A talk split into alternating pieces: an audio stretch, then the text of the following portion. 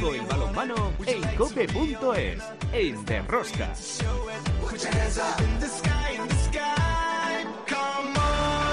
We're gonna celebrate tonight together. We're gonna celebrate tonight.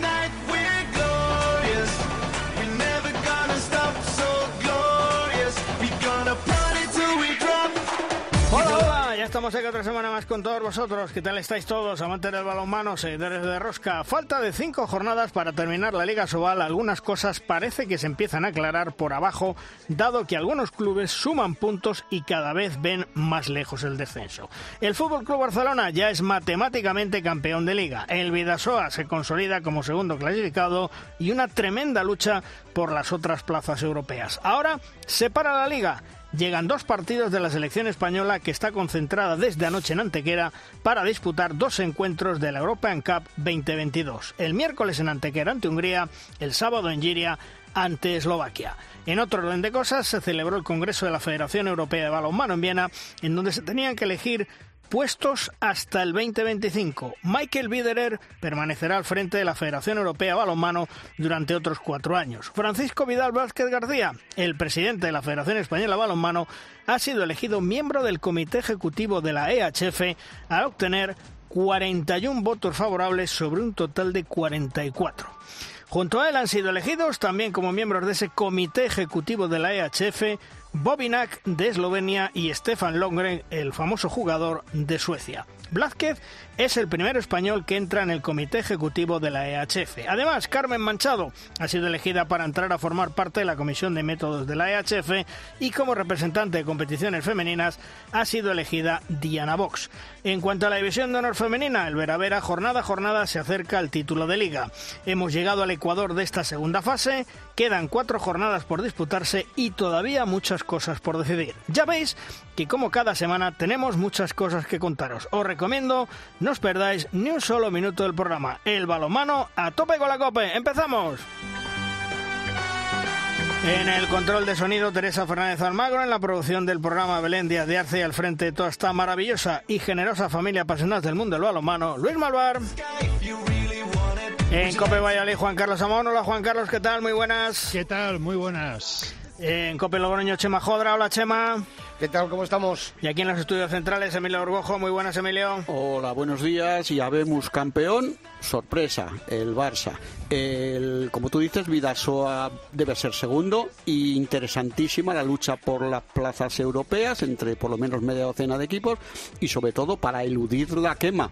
Y me sumo a lo que tú dices porque el balonmano español necesita representación internacional. Y estos tres puestos en la EHF, empezando por el presidente de la Federación en un comité ejecutivo, que no es, perdón, moco de pavo, el balonmano español lo necesita y lo tiene que agradecer.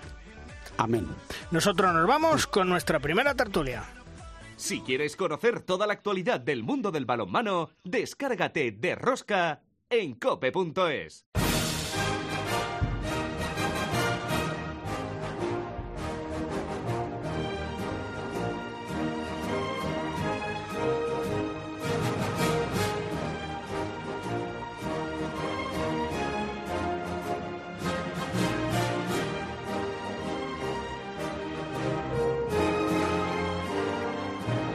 Una primera tertulia que contamos hoy con Alfredo Domínguez, director de La Madera. Hola Alfredo, ¿qué tal? Muy buenas.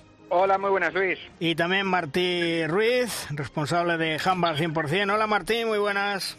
Hola chicos, ¿qué tal? ¿Cómo estáis?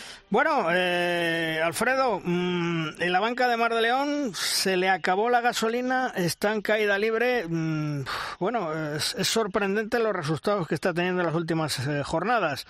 Pierde con Sinfín, pierde con Cangas, eh, pierde en la última con Huesca, luego gana otros partidos. Muy irregular. Sí, muy irregular y yo creo que le está mm, pesando muy mucho todo el cansancio acumulado por, por toda la competición europea, más allá de bueno de toda la problemática de la eliminatoria que, de la que ya hablamos, pero bueno, el, el hecho del tanto desgaste que ha tenido con la competición europea, eh, con, con- con una plantilla que sí, mm, yo creo que mm, tenía suficientemente plantilla como para afrontar las dos competiciones, pero bueno, yo creo que al final el tema físico le ha podido pesar un poco. Eh, se vio, por ejemplo, eh, como bien decís, en el partido de, del viernes ante, Huesca, que bueno, en esos eh, final ajustado, que sí, que podía caer de cualquier lado, pero se, se intuía en el ambiente que al final podía caer hacia, hacia Huesca, por eso, porque al final el cansancio, yo diría más mental que incluso que físico, eh, le está notando y bueno, eh, sorprende y choca ver a un equipo como Ademar, con, el potencial que tiene él, ahí en mitad de tabla, en, séptima posición. Martí, eh, Bada Huesca tercero, 40 puntos, Granoller 39, Rioja 38, pero ojo que Granollers y, la, y el Logroño tienen dos partidos menos, es decir, el asalto a la tercera plaza eh, está muy cotizado. Sí, con estos partidos que tienen pendientes se lo, se lo van a jugar todo. La verdad es que a principio de temporada pocos dirían que, que Granollers estaría ahí pues luchando por la tercera plaza porque eh, se marchaba Adrián Figueras, eh, había bastantes cambios, también se marchaba Osvaldo, Nenadic, sí que han fichado muy bien, pero estaba había bastante incertidumbre de, de si los fichajes responderían. Y la verdad que Granollers están muy contentos, el equipo tiene muy buena dinámica. Y lo malo del Logroño es que ha tenido que parar por COVID. Eh, Granollers sí que ha ido entrenando, pero claro, Logroño han estado parados y se tienen que medir entre ellos. Entonces sí que va a ser, yo creo, muy, muy importante que estos puntos que, por ejemplo, que Huesca ha sumado contra Demar,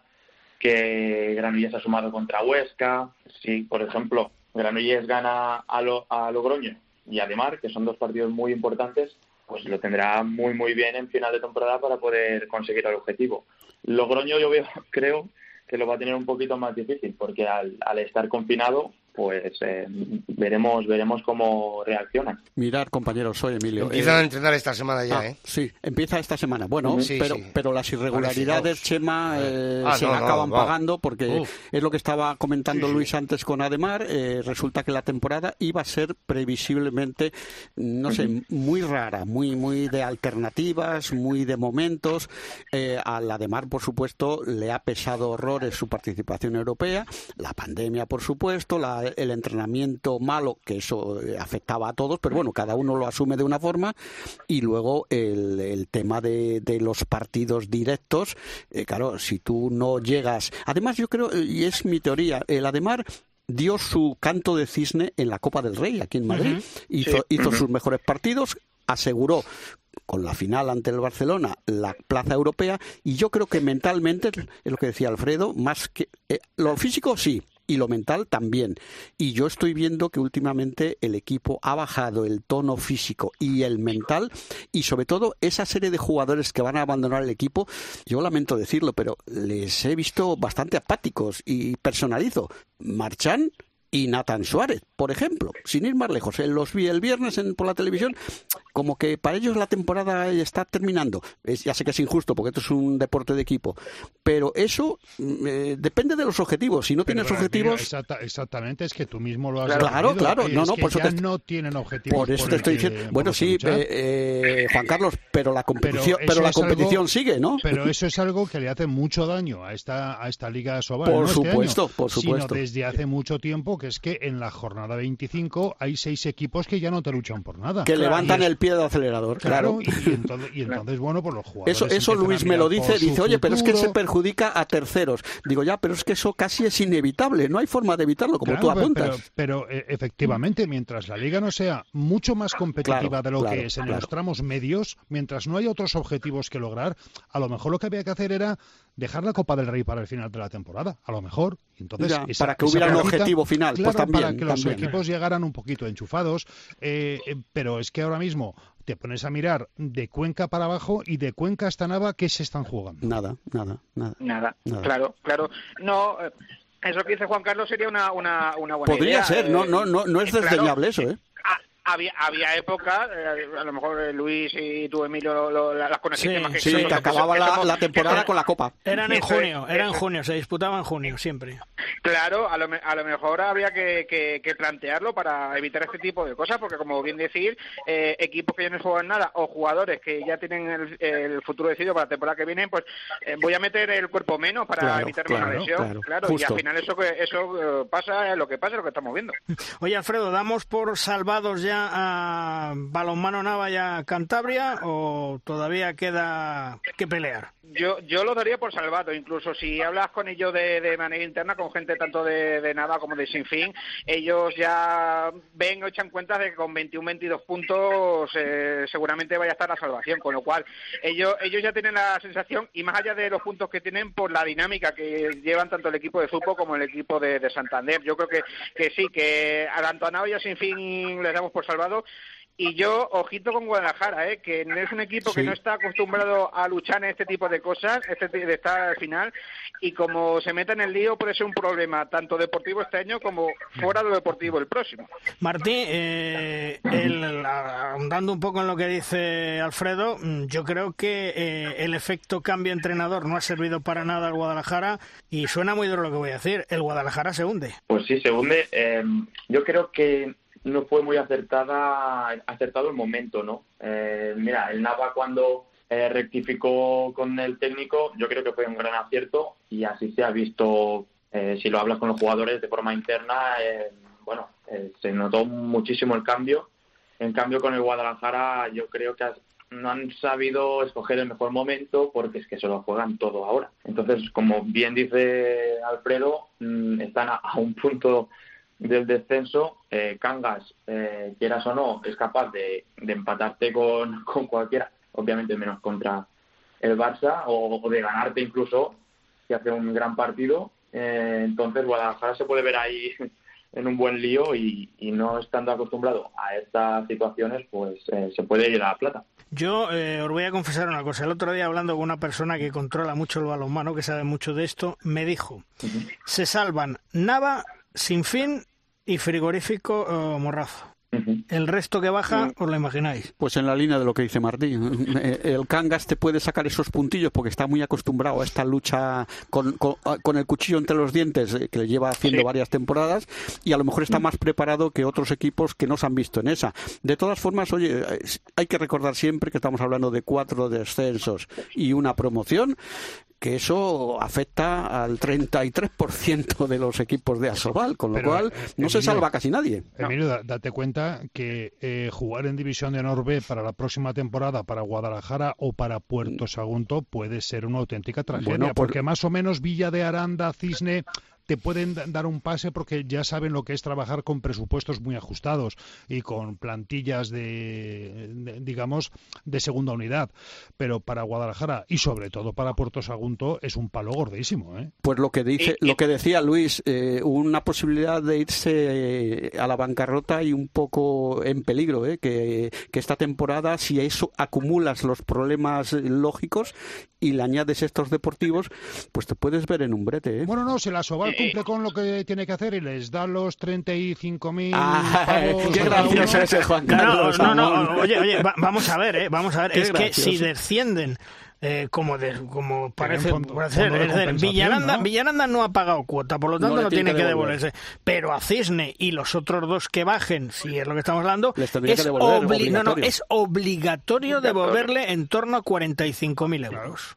¿Vale? Claro. Eh, Que se rasquen los bolsillos a Sobal, que luego ya en la tertulia hablaremos. Ya está presentada la demanda de el balonmano Logroño con Asobal. Es que ya os creo que esa luego. cuenta, esa cuenta, Luis, el que decidió que hubiera cuatro descensos, yo creo que no la ha hecho. No, no la ha hecho. Ya. Lo, único, No. lo único que querían era la pasta, la pasta, la pasta. Pero bueno, eh, yo siempre lo he explicado. Es decir, a los clubes de Asobal, más que eh, que pagaran la pasta para ser socios los que entraban, lo que, se, lo que les interesaba, que es que, en fin, la boina no les deja ver, eh, es que eh, con ese dinero que usan de entrar en Asobal, no podían fichar otros jugadores para potenciar la plantilla y así no les ganaban. Esa era la idea que tienen, porque son muy cortitos. ¿Eh? Así que, bueno, eh, para ir terminando, mm, ¿qué te parece, Alfredo Martí, eh, la lista de nuestro buen amigo Jordi Rivera? eh, puede salir con alguna excepción, evidentemente, que ha dejado fuera descansando de la que tiene ahora en los partidos ante Hungría del miércoles y en Giria ante Eslovaquia, ¿no? Sí, yo, yo, yo creo que eh, mm, quitando las dos incorporaciones nuevas, eh, Ander y, Miguel, pues bueno, eh, viendo cómo evolucionan los que están en reserva o las lesiones, eh, eh, el núcleo o el pilar de, esta, de esta convocatoria puede ser lo que vayamos a ver este verano pa- para Tokio. Y yo creo que van a ser dos partidos muy importantes para ver, insisto, cómo siguen evolucionando este tipo de jugadores y cómo siguen encajando piezas. Pero para mí, más allá de, de Ander y de Miguel, y teniendo en cuenta que solo pueden ir 14 para, para los. Juegos Olímpicos, eh, pues bueno, yo creo que va a ser el núcleo principal de lo que vamos a ver este verano. Tú fíjate, y después del partido de- del Nantes de ayer, eh, yo creo que Gurbindo empieza a tener muchas, muchas papeletas, Martí. Sí, sí, sí, eh, yo también lo creo. Eh, yo creo que se vienen algunos cambios también y de preparación, perdón, eh, inesperados por mucha gente, por algunas cosillas que, que he podido saber. Y yo creo que los jóvenes irán cada vez cogiendo también un poquito más de protagonismo. No digo a nivel de ir jugando minutos, sino de, preparación, de, que de golpe aparezca algún joven que diga, y este de golpe que, que hacen una concentración de los hispanos pero ya, ya Jordi yo creo que ya está preparando eh, lo que viene siendo el futuro y, y como bien dices, pues jugadores como Balaguer que están, están muy bien y, y como Urbindo eh, irán apareciendo. Y lo que y también lo que dice Alfredo pues tiene todo el sentido del mundo. Y, y se viene este cambio que creo que, que irá para, para mejor. Hombre, y además, además en, a finales de abril, eh, cuando la competición olímpica va a ser en, en julio, ya el seleccionador ya no tiene que hacer pruebas, porque esto ya es, digamos, la prueba anterior al stage final de preparación olímpica. Con lo cual, como dice Luis, eh, a lo mejor el 95% de los que ha llamado ahora van a ser los que estén en Tokio este verano. vamos, Hombre, lo que tiene que hacer Jordi es agarrarse a una madera y rezar que no se nos lesione ninguno más. Hombre, eso por supuesto. Porque, porque, porque ya lo dicen los médicos, el otro día hablamos con el doctor Flores y también eh, lo dicen los especialistas, que los meses de abril y mayo pueden ser Duros. terroríficos a la hora de lesiones en todos los jugadores por todo lo que están pasando esta temporada. Así que, lo dicho, a ver si hay suerte, toquemos madera, que no se nos lesione ninguno más. Solo un detalle, Luis, eh, llamar la atención sobre un, un dato friki y es que mm, no hay ningún jugador del Barça entre los 10 máximos goleadores de la temporada, de momento, y creo que no lo va a haber. Segundo, que los cinco primeros eh, de la lista son españoles y los seis primeros seleccionables. Y tercero, que están luchando por el título de máximo goleador dos hermanos, los Pérez Arce. Sí, sí. Yo creo, yo creo que no se había dado nunca esta situación. Todos estos datos juntos no, no habían confluido nunca. Juan Carlos, esos datos frikis han, están bien, están bien Bueno, traídos. pues eso, eso nos demuestra que la pandemia y dentro de la desgracia que estamos sufriendo todo está beneficiando a los jóvenes Sí, sí. jugadores españoles que no queda más remedio que los clubes apuesten apuesten por ellos. Alfredo, un abrazo hasta otro día, gracias. Un abrazo, amigo. Hasta la próxima. Martín, también un placer hablar contigo. Un fuerte abrazo El hasta otro día. Hasta luego. El placer es mío. Hasta Un luego. abrazo. Adiós.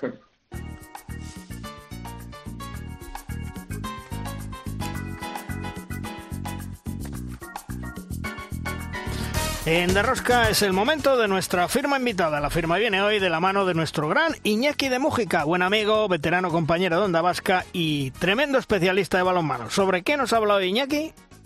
He visto una foto correspondiente a un partido de la Liga Sobal. En ella aparecen tres jugadores que se enfrentaron entre sí en el partido balonmano sin fin Cangas. La cita era en Santander y los protagonistas de la instantánea, Alen Muratovic, 41 años, Javi Díaz, 45, del equipo gallego, y José Manuel Herrero Olón, 44, en el cuadro cántabro. Si Pitágoras no miente, juntos suman 130 años. Será imposible plasmar otra fotografía de semejante experiencia, salvo que José Jaumbrados forme parte del tridente de turno. Obviamente, si todos siguen activos porque los clubes siguen valorando sus aportaciones y les consideran más que válidos para sus proyectos. Hace muchos años, un entrenador del fútbol, hablando de las oportunidades a los jóvenes y el paulatino modo de apartar veteranos, decía que a la hora de elegir los jugadores idóneos para cada compromiso, no miraba nunca la fecha del DNI, sino su compromiso con el juego y el equipo cuya camiseta defiende. Posiblemente, el balonmano sea el deporte de equipo en el que más años duran los jugadores. Hay carreras eternas que merece la pena valorar y respetar. Casi seguro que ninguno de los citados y otros de parecida edad viven exclusivamente del deporte. Entonces,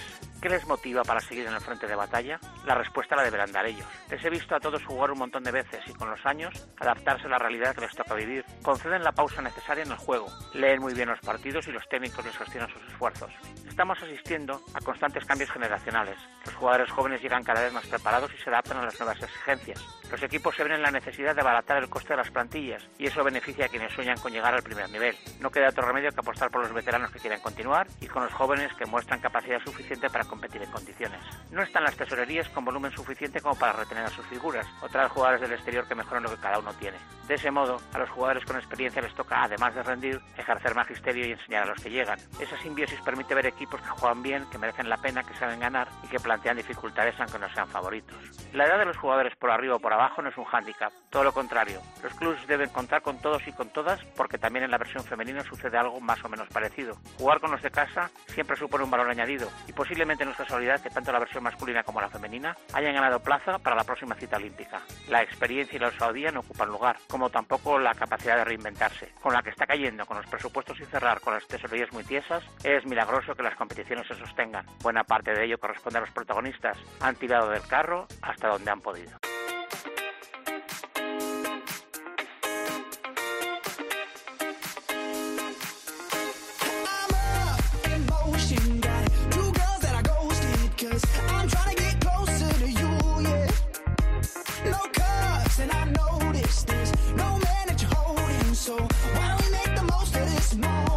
Nuestro gran talento Sebaev también está pasando con su equipo el Kilche la pandemia, sus consecuencias en Polonia. Otro año más luchando en todos los frentes, las competiciones en Polonia, la Champions League en la cual ya no está el Kilche y una temporada rara, complicada y que todos deseamos pase para intentar ver una normalidad, si es posible, a partir de septiembre, como mucho el próximo año. En Polonia nos espera Talan. Hola Talan, ¿qué tal? Muy buenas. Hola, muy buenas, muy buenas.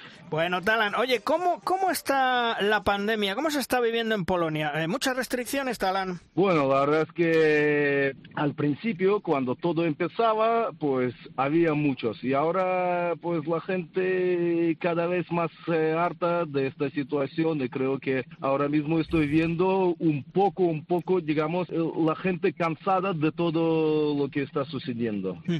Y lo peor, Talan, eh, y además te ha tocado a ti también de lleno en la familia, las muchas lesiones que están sufriendo jugadores, jugadoras, las roturas eh, de ligamentos cruzados que son, bueno, pues, pues como antes podían ser en tu época un erguince de tobilla. Es tremendo lo que está pasando, ¿eh? Sí, sí, sin duda, sin duda. Eh, es, es, algo anormal, ¿no? Lo que está pasando y todos los entrenadores estamos preocupados, pero también cuando tú ves, eh, te parece normal eh, porque empiezas a entrenar, pues haces una preparación y a pocos días te, te hacen parar.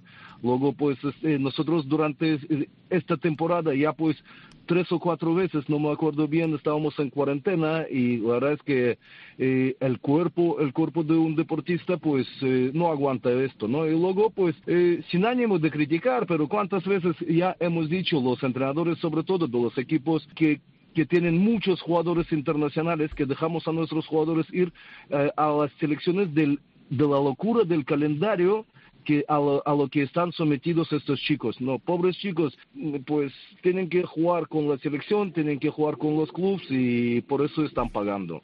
Tala, ¿no, crees tú que eh, después de toda esta pandemia que estamos pasando, que todavía nos queda, eh, se debía de reflexionar por parte de la Federación Europea? Porque la Champions League este año es una locura. Dicen una cosa, hacen otra, dan partidos por perdidos. Es decir, yo creo que se debe de reflexionar precisamente pensando en que hay que cuidar, como digo yo, a los artistas del circo, que son los jugadores y que son los que en realidad dan el espectáculo y los que ganan los partidos. Sí, sí, sin duda, sin duda. ¿Cuántas veces nos hemos quejado los entrenadores, los jugadores, los deportistas? Los dirigentes tienen su forma de visión, por supuesto, son muy necesarios, son gente que, que, que también trabajan duro y mucho para nuestro deporte, pero pero como tú bien lo has dicho, eh, pues nosotros no estamos de acuerdo con todo lo que está sucediendo. Mira, yo soy el primero que, que tengo que quejarme por, eh, por intentar hacer, digamos, de la mejor manera posible. Nosotros, Barcelona y Kielce, somos los dos únicos clubes que han jugado los 14 partidos de, de, la Champions. Y por eso cuando pues luego sé, sé, sé que nunca va a ser justo o injusto, siempre pues habrá problemas, pero a mí me, me pareció un poco triste que, que, nosotros jugando tres partidos a la semana, por ejemplo, martes jugamos contra Oporto, jueves jugamos en, en, en, Bielorrusia contra Meshkov y sábado nuestra liga, luego jugamos martes en París, eh, jueves en Szeged, luego sábado en nuestra liga, tres partidos eh, con viajes eh, de por medio. La verdad es que es una locura. Hemos intentado jugar todos los partidos y resulta que los que no han jugado pues han recibido los puntos. No me quejo, en París está Raúl de entrenador, mi hermano, pero ¿por qué eh, razón les dan nueve un punto? Entonces, yo lo que tendría que hacer, no jugar cuatro o cinco partidos y recibir por estos cinco partidos ocho o nueve puntos, pues gratis sin hacer nada.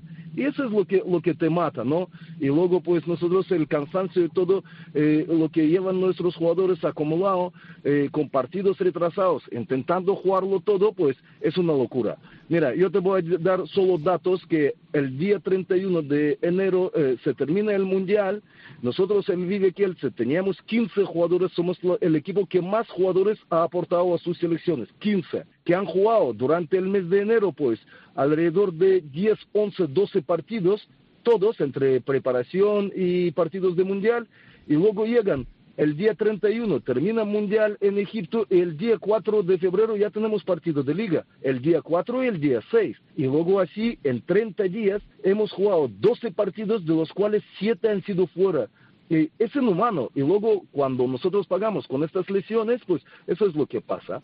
Yo comprendo a todos los seleccionadores, a todos los entrenadores de los clubes, de las quejas que tienen hacia, eh, hacia estos calendarios. La verdad es que es una locura, Talan. Pero eh, aparte de, de, del tema físico, de la locura que está pasando, preocupa mucho, y supongo que a ti también, porque eres un hombre del balonmano 100% y que lo conoces perfectamente. ¿Cómo ves el futuro de los clubes en el balonmano tras la pandemia? ¿Habrá que bajar mucho los presupuestos? ¿Entramos en una crisis importante? Bueno, yo desde luego pues eh, no soy muy optimista ¿no? en este sentido porque el hecho de haber jugado, eh, jugado sin público prácticamente toda la temporada pues eh, perjudica, ¿no? Y consecuencias de estos, digamos, este déficit de dinero en los presupuestos del equipo lo vamos a pagar caro, ¿no? Y por eso cuando la gente dice, no, el año que viene, bueno, me refiero a la temporada para nosotros, la temporada que viene, sí, sí, pero ¿quién te va a garantizar, quién nos va a garantizar que el año que viene, la temporada que viene, vamos a tener eh, eh, pabellones pues llenos, ¿no? A lo mejor nos dejarán 30%, 40, 25, yo qué sé, y, y, es una parte eh, económica fundamental, sobre todo para los equipos que estamos jugando la Champions y en Bundesliga y en Francia todos sabemos que los equipos pues el presupuesto de los socios, eh, etcétera, etcétera, eh, es alrededor de 50%.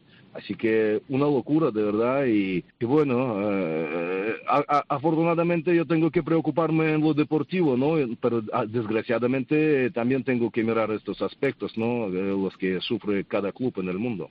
Hola, Talan. Buenos días. Soy Emilio Gorgojo.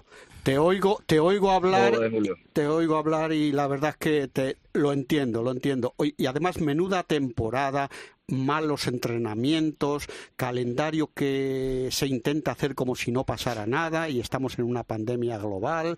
Eh, eh, yo creo que estarás como loco porque acabe la temporada y a ver si, como dices tú, la que viene por lo menos es un poquito normal, ¿no, Talan? Sí, sí, bueno, no podéis ni imaginar lo que me pasó por la cabeza después de la eliminación contra Nantes, pero no, no era la eliminación contra Nantes eh, que nos, nos ha tocado en momento difícil, pero sobre todo pues no quedarnos primeros en el grupo que era nuestro objetivo, pues para mí desde el 6 de marzo se acabó la temporada prácticamente y, y yo, yo, yo digo una vez más, reitero, pues me siento me siento pues traicionado. No, no, no, no es que traicionado, me, me siento pues que no han valorado pues el esfuerzo de mi club, de mis jugadores, de intentar jugar todos los partidos. Mira, te voy a decir que mi presidente y, y, y, directiva me decían que yo no jugara estos tres, estos tres partidos a la semana, dos veces, que los partidos fuera de casa, que eran París y que era eh, eh, Brest, de Bielorrusia, que no lo jugáramos y resulta que hemos perdido y encima hemos gastado mucha energía cuando otros equipos no han jugado. Y por eso yo digo que estoy en una situación que nunca, nunca como entrenador me he sentido tan mal. La verdad es que desde el 6 de, de, de marzo pues eh, tengo esta espinilla clavada que hay, pues de no sé cómo explicarlo. Y, y se acabó. Nosotros la liga la tenemos prácticamente ganada. Eh, la final de la Copa jugaremos contra un equipo, con todo mi respeto, que la vamos a ganar, porque en semifinal hemos eliminado a la mejor eh, escuadra, digamos, eh, después de nosotros en Polonia. Y, ¿Y ahora qué? con todo lo que estás diciendo, pues para nosotros ha terminado la temporada y encima jugando sin, sin público, pues la verdad es que un, un, digamos, un sentido sin sentido, diría yo. Sí, no, Talan, es muy duro lo que estás diciendo, pero es muy real. Entonces, yo entiendo por, por tus palabras que eh, hubieras estado de acuerdo si os hubieran preguntado, que nunca os preguntan ni a jugadores ni a entrenadores, que esta temporada tan rara, tan difícil, que hubieran reducido un poco la competición, porque no se puede, como dices tú, eh, volver con 15 internacionales del Mundial y empezar a jugar casi al día siguiente o dos días después. Eh, no se puede mantener el ritmo competitivo, no sé, en estas condiciones, ¿no? A lo mejor la EHF hubiera tenido que decir, oiga, esta gente se me va a lesionar entera porque no entrenan bien, no pueden preparar los partidos físicamente, aparte de los accidentes que hay. Eh, yo creo que eh, hubieras estado en la línea si te preguntan de decir, oiga, vamos a hacer una media temporada o algo así, ¿no? Sí, sin duda, sin duda.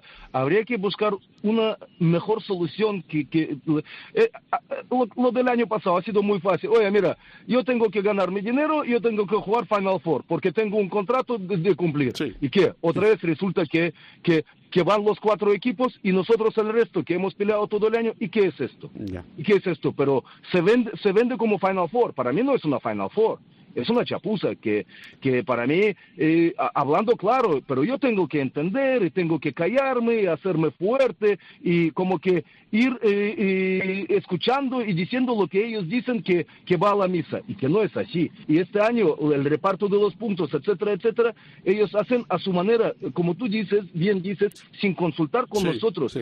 Y entonces hay algunos equipos que han jugado ocho partidos del grupo o nueve y otros como nosotros o Barcelona que hemos jugado 14. Bueno, Talan. Talan, como, como tú ¿Para dices... qué?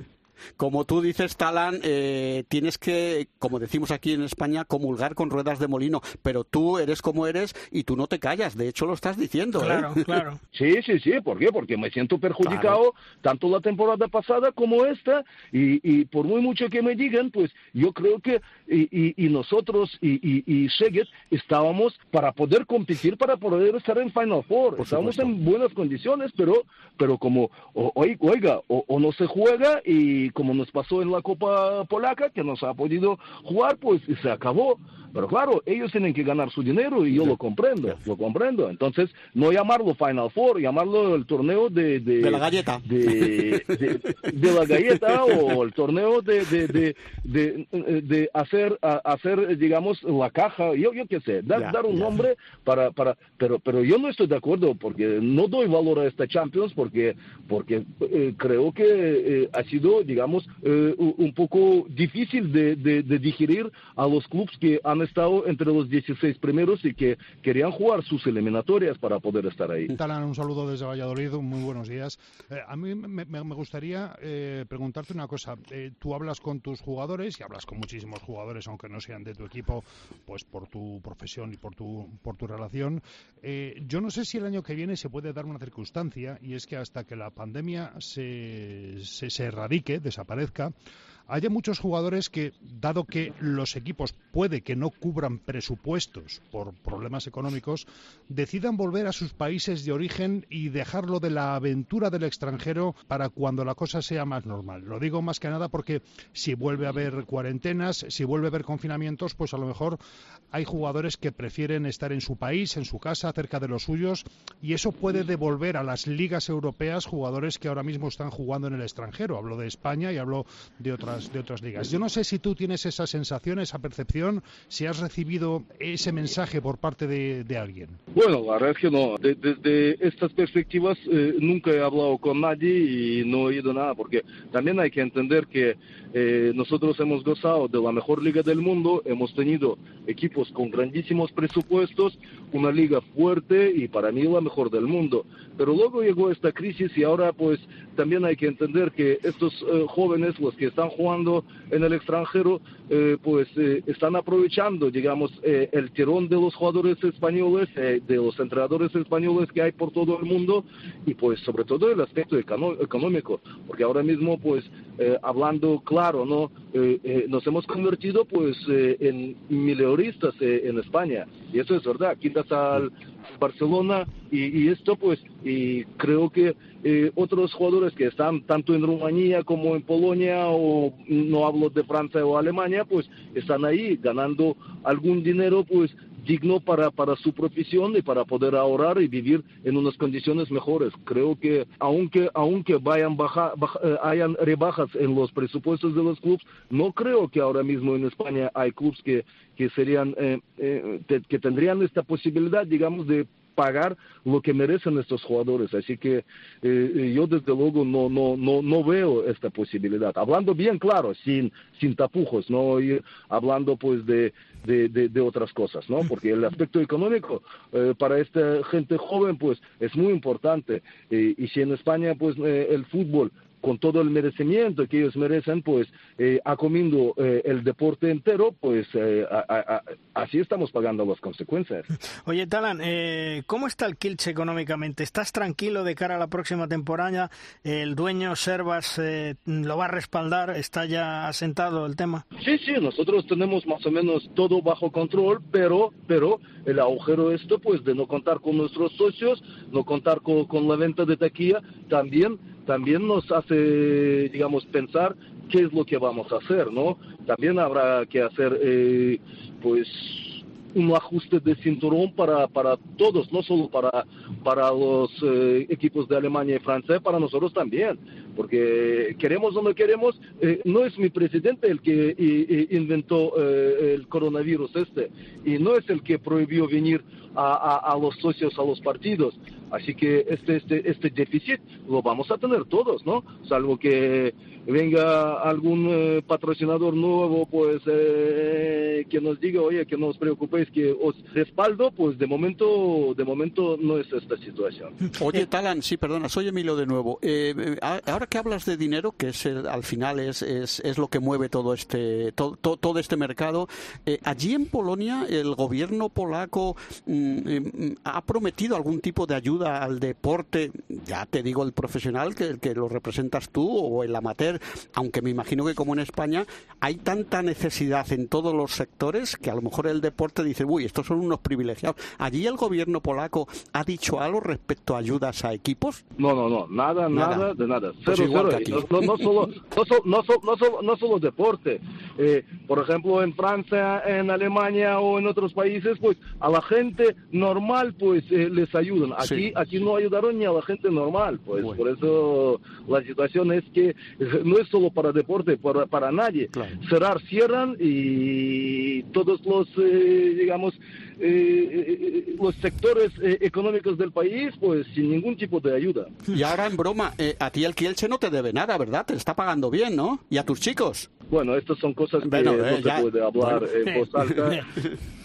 Oye, Talan, una cosa, mm, ¿vas a poder retener a Alex o, tiene muchas novias y muchas ofertas para marcharse? Bueno, tiene, tiene ofertas, tiene ofertas de, de, los equipos grandes, de, de, toda Europa prácticamente, y pues yo siempre digo, eh, eh, como aquí soy interesado no solo como entrenador, sino como padre, pues no puedo meterme en estos asuntos. Es él que tiene que valorar con su representante qué es lo que mejor para él y tomar la decisión la que a él le conviene mejor. Por eso cuando yo siempre digo que cuando hablo con Alex, con Dani, yo nunca les trato como, como, solo si fueran mis hijos, siempre les trato como personas adultas y que sin ningún tipo de compromiso ellos tienen que ser libres para, para tomar su destino y para eh, tomar las decisiones. Oye, y con Dani eh, has charlado mucho con él sobre su lesión, su recuperación, la mala suerte que ha tenido, porque Dani ha crecido muchísimo como jugador, ¿eh? ¿Qué puedo decir? Como padre o como entrenador, por supuesto, estoy contento, pero, pero eh, yo veo todavía en Dani, Dani es un tipo de jugador pues que, que, que necesita tiempo para eh, eh, para crecer y para ser hombre, que, que ha hecho buen campeonato, sí, pero ahora tiene que ir poco a poco, si Dios quiere y las lesiones le respetan, pues tiene que ir cogiendo ya la responsabilidad de estos grandes jugadores que, que dejarán eh, el hueco, el vacío, como son eh, Dani Sarmiento, Raúl Entre Ríos, eh, etcétera, Viran Moros, Gedeon Guardiola, porque todos sabemos que después de, los Juegos Olímpicos el ciclo y la carrera de estos deportistas, no solo en en, los, eh, en las selecciones, en los clubes también terminará. Y pues eh, necesitamos eh, en España pues nueva sangre y creo que Jordi lo está haciendo bien. Y Dani lo que debe su progresión, su mayor progresión para mí es a la confianza que le da Jordi desde, si no me acuerdo, pues desde el octubre, desde el marzo de 2017, desde octubre 2017, cuando empezó a llevarle a la selección, hmm. porque le daba el, el crédito este para que él fuera sentándose en el equipo y ahora si él ha jugado bien, en mi opinión, en mi opinión es gracias a, a, a, lo que Jordi, pues paso a paso le, le, daba la posibilidad de incorporarse al, equipo. Y, y, Talan, ¿cómo ves a la selección española cara a los Juegos Olímpicos con ese sorteo que le ha tocado? ¿Tenemos que ser optimistas? ¿Entraremos en semifinales? ¿Podemos tener medalla? ¿Cómo lo ves tú? Pues como todo el mundo, ¿no? Cuanto más fuerte el grupo, pues eh, entonces el cruce va a ser más asequible, ¿no? Para, digamos, aclarar un poco, pero claro, creo que como siempre, pues el objetivo es llegar en mejores condiciones al partido número 6, que son cuartos de final, pues y, con, digamos, eh, intentando ser, eh, eh, tener la mejor clasificación en el, en el grupo, ¿no? Porque cuanto más lejos llegaremos, pues a priori más fácil rival del, del grupo contrario nos tocará. Así que ojalá seamos primeros, ganamos cuartos de final y en semifinales como, como Final Four, ¿no? Eh, eh, en, en 48 horas pues se decide todo y todo puede pasar.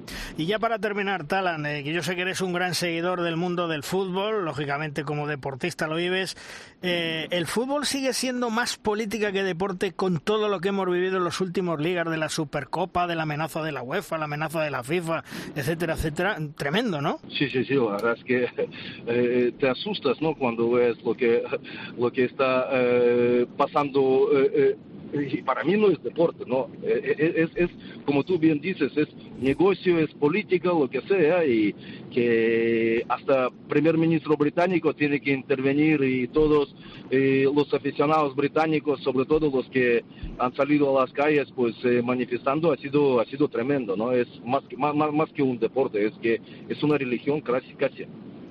Talan, como siempre, un placer charlar contigo. Sabes que aquí a la familia Dusebae se la quiere muchísimo. Cuidaros mucho, que Dani se recupere pronto y toda la suerte del mundo. Como siempre, un placer, Talan. Gracias por estar con nosotros. Un fuerte abrazo, amigo. Muy bien, muchas gracias a vosotros. Un abrazo para todo el mundo.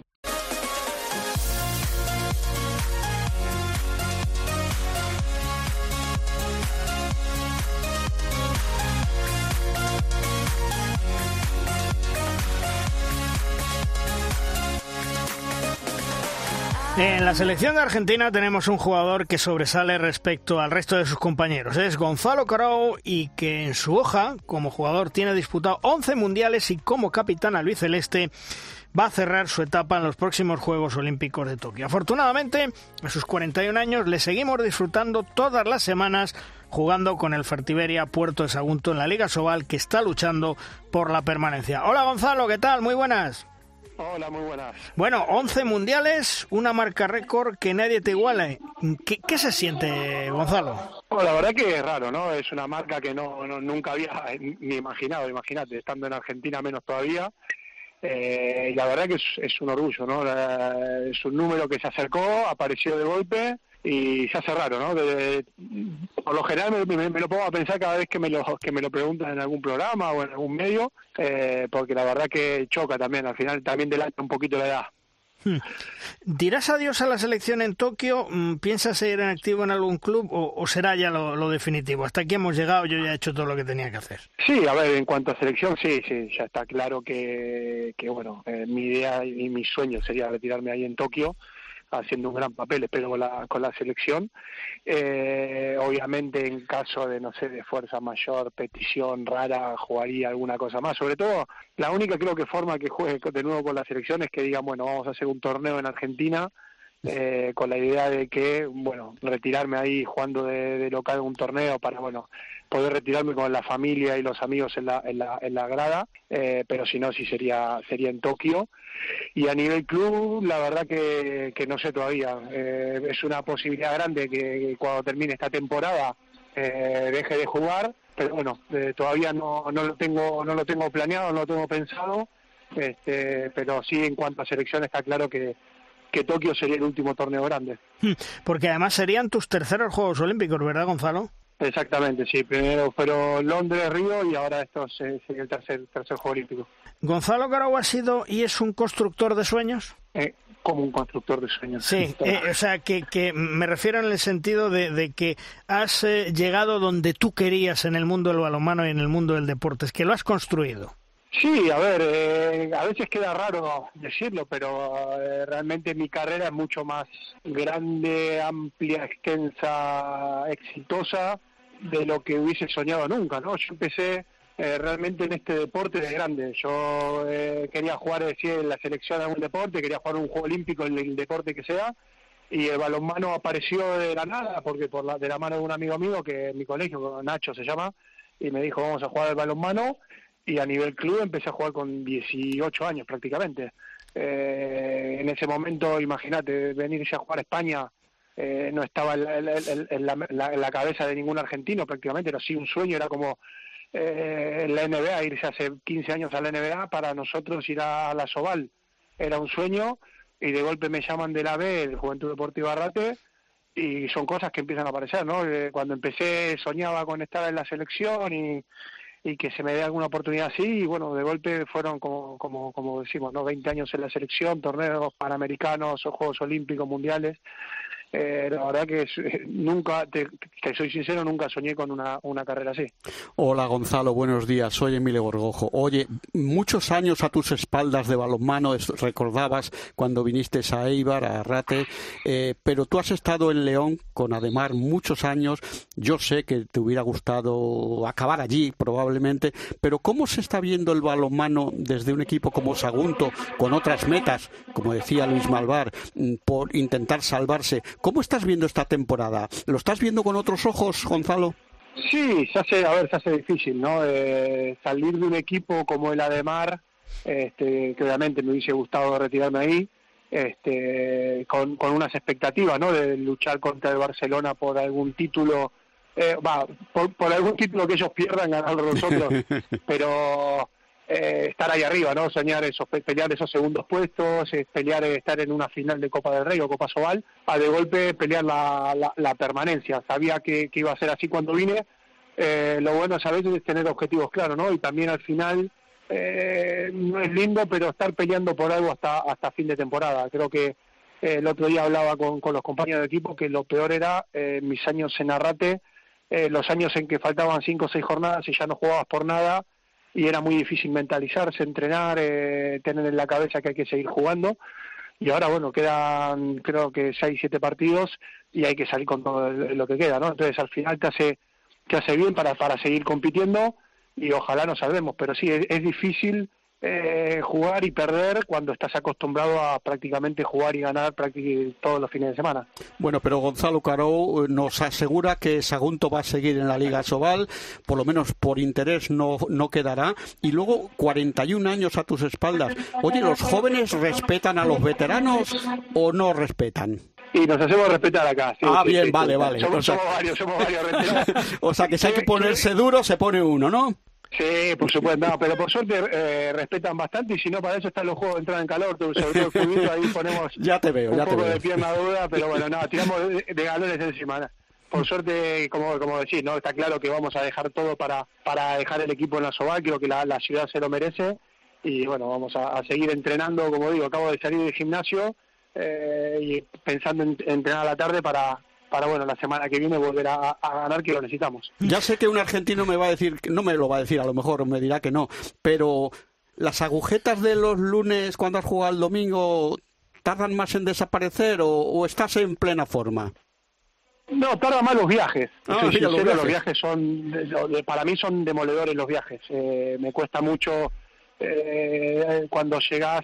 Eh, para mí lo ideal es viajar y entrenar un poco para soltar, pero bueno, llegar, eh, irte a dormir, eh, levantarte al otro día y jugar, a mí no me, no me, me, me- me cansa mucho, pero eh, jugar y cuando jugamos de local obviamente duele a la mañana, pero ya por suerte creo que la alimentación ayuda, los estiramientos y el, el trabajo que creo que evolucionó mucho ayuda, obviamente está claro, ¿no? No es lo mismo a los 20 que a los 40. Pero bueno, vamos vamos tirando que todavía eh, el, cuer- el cuerpo aguanta. Eh, Gonzalo, llevas casi dos décadas en la Liga Sobal. ¿Ha cambiado mucho esta Liga Sobal? Menos calidad. Ya no estamos en la élite del balonmano, desgraciadamente, ¿verdad? Sí, lamentablemente sí. Igual creo que no es el peor momento, ¿no? Creo que eh, de las peores temporadas fue en la 2013-2014 o 2012-2013 cuando eh, la, de golpe pegó un batacazo enorme la, Liga Sobal y se fue para abajo. Eh, hoy en día hay muy muy buen nivel de balonmano, lo ves en los equipos, eh, lo ves en, en Ademar, ¿no? El Ademar este año en Liga creo que está, está séptimo y en Europa si no hubiese tenido ese contratiempo con el coronavirus eh, quizás hubiese estado peleando por, por entrar en la, en la, en la, en la Final Four de, competición europea. Eh, ves equipos como Villasoa, Logroño, Granollers, cualquier eh, equipos que están ahí luchando y que pueden pelearle de igual a igual a los, no quizás grandes europeos, como si se le peleaba antes, eh, pero creo que, que, no, está claro, ¿no? La Liga Sobal no es la de antes cuando estaba el Barcelona, Ciudad Real, el Portland, eh, bueno, eh, todos los equipos ahí potentes eh, a nivel también europeo. Hoy en día cuesta mucho más, eh, pero bueno, creo que se sigue jugando muy, muy bien, siguen saliendo jóvenes de, de grandísimo nivel y por eso los que antes veías salir en la Liga Sobal, hoy hay muchísimos españoles triunfando afuera que antes antes no había, prácticamente no había ningún español triunfando en ligas extranjeras. Hoy en día en cualquier liga extranjera, eh, en los equipos de arriba están muchos jugadores españoles eh, porque se, se juega muy bien y se sigue se sigue teniendo una gran cantera. En el Puerto Sagunto, en ese vestuario, eh, habéis hablado los jugadores de los partidos clave que os queda, que tenéis que ganar para salvaros, ¿lo tenéis claro? Sí, sí, lo tenemos claro. Eh, lamentablemente el fin de semana teníamos un- una final para nosotros, eh, la habíamos entrenado muy bien, pero bueno, al final a veces llegan los partidos y en los momentos decisivos no, no terminan saliendo las cosas. Pero tenemos claro que hay que, hay que sumar, ¿no? Eh, lamentablemente ahora todos los partidos para nosotros son finales porque hay que, hay que sumar y venimos de atrás. Pero bueno, tenemos marcado obviamente sobre todo Cangas y- y Guadalajara que hay que ganar sí o sí y bueno, esperar algún partido más, eh, a ver a Naita, a Logroño, Huesca, eh, que, hay que intentar ganar también porque sabemos que, que, que si no la vamos a estar contando puntos hasta el último partido. Y bueno, eh, creo que el próximo partido, que es el más importante, creo que es Anaita, no, en este momento no, no, no, no- la verdad que no lo sé bien, pero es el próximo partido, es el más importante para nosotros y hay que sumar a dos como sea. ¿Y, y cómo has vivido y cómo estás viviendo la pandemia en España con tu familia? Eh, ¿Lo tenéis asumido? ¿Lo estáis pasando mal? ¿Ha habido momentos eh, duros? ¿Cómo, ¿Cómo lo habéis vivido, Gonzalo? No, pero creo que el peor momento fue el principio, ¿no? Cuando no se sabía realmente qué era esto, al final se hablaba primero que parecía una gripe, que te encerraban dos semanas en tu casa y cuando pasaban unos días te decían, bueno, dos semanas más. Eh, no sabías qué estaba pasando realmente, ¿no? Lo único que veías eran los informativos y a veces ves los informativos y algunos informan, otros desinforman, entonces era muy difícil tener eh, noción de lo que pasaba y estás acostumbrado a eso, ¿no? De ir a entrenar, tus chicos en el colegio, de golpe estar en casa, eh, no poder ver a nadie. Eh, mi mujer, por suerte, seguía podía seguir trabajando ahí en, en León, pero bueno, yo tenía que estar en casa siendo de, profesor y aguantando a, lo- a los chicos, que a veces se hace difícil. pero bueno, ahora ya te, te vas habituando, ¿no? A las cosas que, que, que se, que, se pueden hacer, que no se pueden hacer, este, te acostumbras, lamentablemente, bueno, no, no sé si es bueno o es malo, pero el ser humano se acostumbra bastante rápido a todas las circunstancias y en este momento eh, ya estamos habituados, ¿no? Eh, sigue siendo triste, sobre todo la- la hora de, de jugar los partidos con pabellones semivacíos, eh, o eso de no poder tener reuniones sociales, no poder eh, tener, bueno, familia o amigos acá cerca y no poder ir a visitarlos, pero bueno, te- como digo, ¿no? Te, te acostumbras y, y tratas de vivir lo mejor posible en las circunstancias que estamos viviendo. ¿Y a qué se ha debido el gran crecimiento de Argentina en los últimos años? Porque Argentina ha cambiado mucho, ha crecido mucho. El nivel balonmano, sí, seguro. Creo que eh, mejoró mucho, creo que por el tema también, a ver, hay, hay una, hay una, para mí algo importante, que Argentina antes se copiaba mucho de Alemania y de golpe empezó a darse cuenta que nosotros teníamos que copiar España. Este, creo que la gente como Manolo Laguna, eh, la llegada de Jordi Beber a Argentina o eh, mismo ahora con, con Manolo, ¿no? Eh, Argentina está eh, muy ligada a lo que es el, el balonmano español.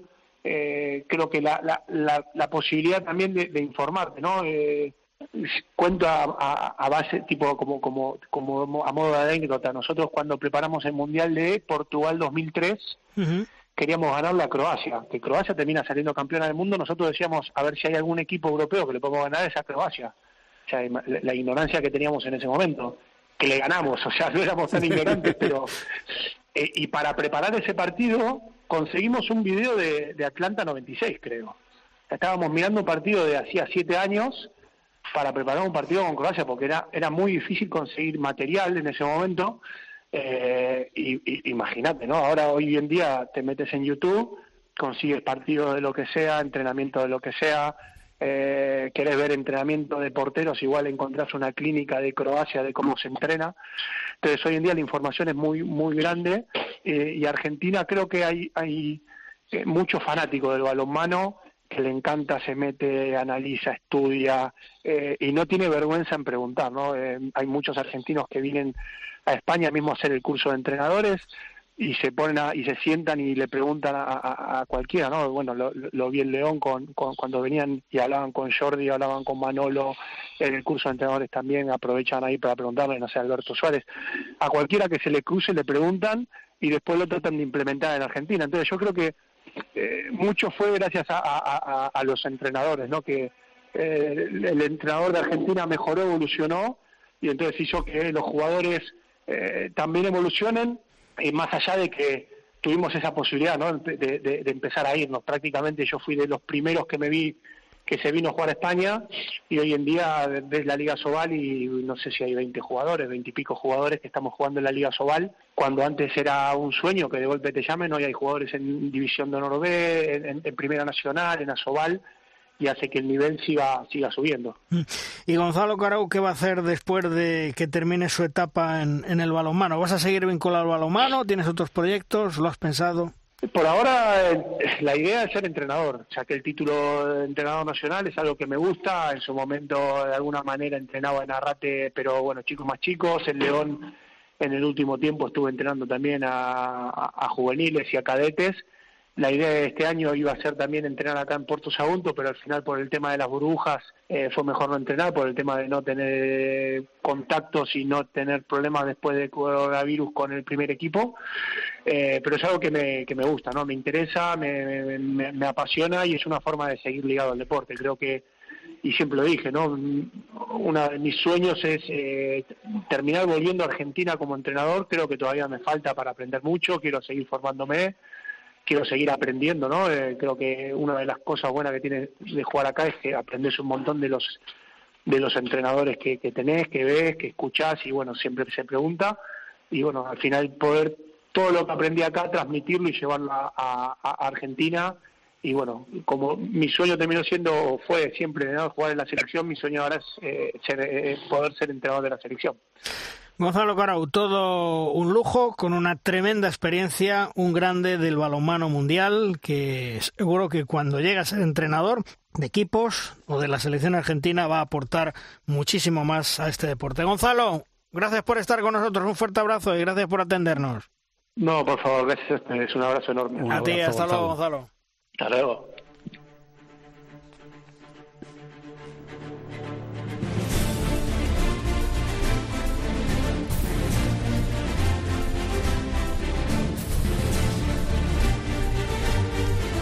Llega de rosca nuestro tiempo de debate, es nuestra tabla redonda.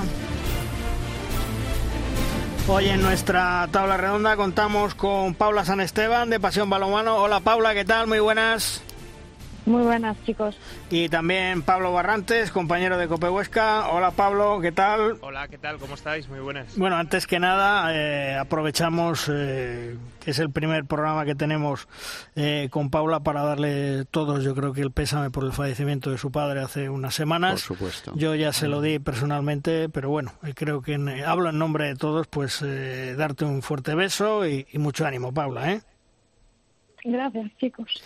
Bueno, pues eh, vamos a hablar de, de la actualidad, una actualidad que sin lugar a dudas eh, yo creo que pasa y que no nos ha dejado a ninguno de, de ninguna forma inquietos y es que eh, España ya tiene eh, representación en el Comité Ejecutivo de la Unión Europea de Balonmano, en la EHF, y que puede ser una gran novedad, ¿no? ¿Cómo lo veis? Bueno, Pues que yo sea ya, útil. Eh, sí, yo- bueno, soy Emilio. Yo ya, ya lo, ya lo comentamos en, la, en la entrada que el balonmano español, lejos de personalismos, de personas y tal, necesita representación en, las, en los foros internacionales. Eh, estas tre- estos tres puestos que se han conseguido en la Federación Europea, pues el balonmano español lo agradecerá. Eh, el que el presidente de la Federación, Paco Blázquez, haya entrado en, la- en el comité ejecutivo, pues es importante. El, sobre todo yo lo veo no a nivel de personalismos, sino a nivel de representación de un balonmano como el español que tiene que estar. En los foros hay que estar. Porque si no, no te oye nadie. Sí, eh, sí, Pero en los foros en los que se manda. Eh, bueno, sí, la, bueno, sí, europea, el- la europea se supone que en en un el comité, comité ejecutivo, se supone que algo sí, te oirán. sí. Si estuviera en el consultivo ya sería más preocupante. no, no, por eso que no, que hay que estar, hay que estar los se pero, mandan. pero vamos a ver, esto es como cuando te no- nominan a los Oscars, ¿no? Mola que te nominen a mejor película o a mejor director, porque si al final vas nominado al mejor maquillaje, al mejor Ya, guion adaptado pues, y al mejor corto de animación, pues chico, como vale, poco, ¿verdad? Tienes un Oscar, pero cuando van las visitas a casa los condes, ¿no? Entonces, Bueno, pero que haya no tres sé. Nombres con, Sí, con apellido español es pero, bueno en, en Emilio, el foro. Pero ¿eh? nos, nos han nominado a un, Oscar, a un. Oscar bueno y a dos de carro de pescado. Sí, a ver, Paula, ¿qué decías? que, que sí que hemos dado un paso hacia adelante porque uno de los puestos es muy importante, pero también tenemos que recordar que hemos perdido peso en balonmano playa. No, en balonmano playa creo que estamos cero. Eh, O sea, lo único que teníamos Sí. se ha perdido cero. Hombre, yo, eh, o sea, me alegro por el balonmano español, me alegro por la Federación Española de Balonmano, porque además es el eh, presidente de de la Federación, es el primer español que entra en este órgano de gobierno, pero yo le veo un pero. Y os lo voy a decir por qué. Y, a ver si estáis de acuerdo o no estáis co- de acuerdo conmigo. Es decir, está acumulando yo creo que demasiados cargos. Vicepresidente de la Federación Española de Balonmano, vicepresidente eh, del COE, presidente de las federaciones nacionales eh, olímpicas, ahora eh, miembro del Comité Ejecutivo de la Federación Europea de Balonmano. ¿No creéis tanto cargo le va a restar tiempo para dirigir los destinos de la Federación Española de Balonmano? Hombre, tiempo le va a sí. restar porque son demasiados cargos. Otra cosa es la capacidad de trabajo que tenga el presidente de la Federación Española, eh, que tiene, por lo menos moverse se mueve un montón. Y bueno, no sé yo hasta qué punto o hasta qué nivel se puede ser eh, optimizar eh, los cargos con lo- la, la secuela que has dicho tú, que has dicho por lo menos seis o siete cargos. Bueno, a lo mejor Yo- resulta que es Pero, a ver, abarcar lo, mucho, lo ¿no? Lo sé. importante de estos cargos es estar. Sí, no, no, Luego, eso el dicho. trabajo, el trabajo el de los curritos, eso lo- los hacen Ya, lo- ya. los adjuntos. Sí. El- Aquí lo importante es tener cabeza. Nos caerá mejor o peor el personaje, pero tener cabeza en, en estos órganos de, de representación y, Y de dejar el ego decisión. a un lado, ¿eh? Bueno, bien, sí, pero eso va, eh, eso digamos que va con las personas y entonces cada uno es como es, entonces eso. no- pero bueno, estoy con Pablo, eh, eh, que lo he dicho antes. eh, lo importante es que el balonmano español haya metido cabeza en estos tres puestos. Lástima lo que decís del balonmano a playa, que es una especialidad en la que se ha mm, apostado mucho y muy fuerte y, y tampoco es justo que a lo mejor se quede España fuera con, con lo que es dentro del balonmano playa internacional. Pero, pero oye, que haya tres puestos, aunque dice Juan Carlos, uno bueno y dos así como medio pensionistas. Bueno, pero eh, están. Están. Y, y, y- y recuerdo que ha habido otras etapas en que la europea, sobre todo, no en la IHF, donde hemos tenido gente relevante, y tenemos, eh, no habíamos metido la zarpa en muchas cosas, ¿eh? Eh, Raluí Sabroso van a pitar sus terceros Juegos Olímpicos. Está claro que son los mejores del mundo, ¿eh? Hombre, eh, los mejores nuestros seguro y los del mundo han perdona, arbitrado. Emilio, los Sí, mejores sí. del mundo. No, no, evidentemente si están yendo y están pitando cuando no está España finales olímpicas, mundiales, europeas, es porque malos no son. Ahora, lo de mejores o peores, pues hombre, me imagino que habrá una colección de árbitros de primerísima línea, entre ellos están nuestros canarios, por supuesto. Yo en estos casos siempre digo lo mismo y es que mm, ojalá no tengan que pitar la final. Sí, sí, es lo que yo digo. Si cuando Bueno, no esté España, pues que lo piten. Sí, claro que por- no- porque Paula es el, eh, el adiós, es su Sí. retirada dorada, ¿no? Sí, yo creo que es eh, el broche de oro que se merecen ellos. Eh, yo creo que, es- que estoy contigo, es la mejor pareja mundial ahora mismo. Pero también te digo que ese peso que les hemos puesto, eh, como en la Liga Sobal no hay tanta competitividad, Claro. en lo que es la liga doméstica sí como que están un paso por de, han dado un paso hacia atrás, pero es que no hay competitividad para pitar lo que hay que pitar, Es que como nos hace pasa en años. eso y nos pasa en, lo- en los propios jugadores. Sí, sí. Uy, que no, que no se oiga Pasqui. ¿Eh? Bueno, bueno, Pasqui, a Pasqui le pedimos perdón todos los días y le decimos que él no tiene la culpa de lo que pasa en el Barcelona. Joder, Ni a Luis Sabroso tampoco. No, tampoco. Bueno, No, pero, no, pero no, como dice Paula, eh, si tú ti- tienes un partido de bemoles en el que hay que arbitrar como Dios manda y estas cosas, pero en un 40-20 eh, es comprensible que Vamos a ver, digas, pero- pero "Che, si che, la, ¿qué quieres que si la diga?". IHF lo que quiere es que sus mejores parejas arbitrales sigan siendo las mejores parejas arbitrales para futuros europeos, para futuros mundiales, para futuros Juegos Olímpicos, y resulta que en España no hay nivel eh, competitivo suficiente para que Luis Sabroso puedan progresar, hayan tocado ya techo, pues llévatelos a pitar la Liga Alemana o la Liga Francesa. Bien, bueno, lo que No, pasa pero han tocado techo en España, ¿eh? Claro, claro, claro, claro, claro. A eso voy, a eso voy, que la posibilidad de progresión en España ya, mm, pues a lo mejor no es la más adecuada, ¿no? Bueno, pero pues lo pero Juan puede pitar la Carlos- Liga Francesa la o la Liga Sí, Alemana. eso que tú apuntas podría valer. Lo- Ellos ya están en un, digamos, en, en la puerta de salida, por, por- por son muchas temporadas y, los alicientes se van perdiendo. Pero ese problema que, que se apunta lo van a tener las nuevas generaciones Que, arbitrales. que yo, que, yo, que ¿Eh? yo no creo que lo tengan, ¿eh? No, no, yo sí creo que lo tienen, porque eh, no es lo mismo arbitrar un partido que acaba, como digo, 40-20, que los que acaban 28-29 y cosas de estas. Mira, hay una cosa que está muy clara. Después de Sabroso y Raluí, de García Serradilla y Andreu Marín, ¿quién viene? Mm, Ese es el problema. Exacto. Es que ¿Quién era lo que yo iba a decir, que Claro. los que vienen ya han estado con este nivel. Exacto, exacto. Estos Han empezado en este nivel, punto. Ellos empezaron con un nivel top correcto. en el que ha ido bajando. ellos son precursores de esta situación que tenemos ahora y a ellos no les va a afectar porque ellos están ya lanzados y, y, bueno, pues pendientes de, de lo que les pueda quedar. Pero ¿y las nuevas generaciones arbitrales? No están subiendo como están subiendo y, lo, y nos hinchamos de decirlo todos los jóvenes jugadores que están teniendo oportunidad de jugar porque es que es, es, distinto. Lo de los árbitros el reglamento ya sé que me vais a decir es que el reglamento da igual que sea un partido de, de 20 goles de diferencia que uno de uno. Pues no yo juego al balonmano y no es lo mismo. Y el árbitro Claro no, mismo, hace pero- igual. Pero que el problema es que parece que me, re- me repito, eh, esto sale cada cuatro meses en Sí, este programa. sí, sí, sí. Mientras no haya competitividad, el que claro. pierdes el balomano en todos los niveles, eh, pero en todos.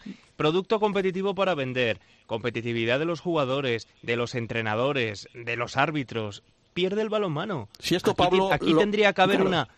Es que estoy cansado de decirlo. Esto- esto aquí lo- tendría que haber una eh, una unión a, a nivel in- institucional de hacer este deporte competitivo, buscar rivales de nivel al Barcelona. Ya sé que es muy fácil decirlo.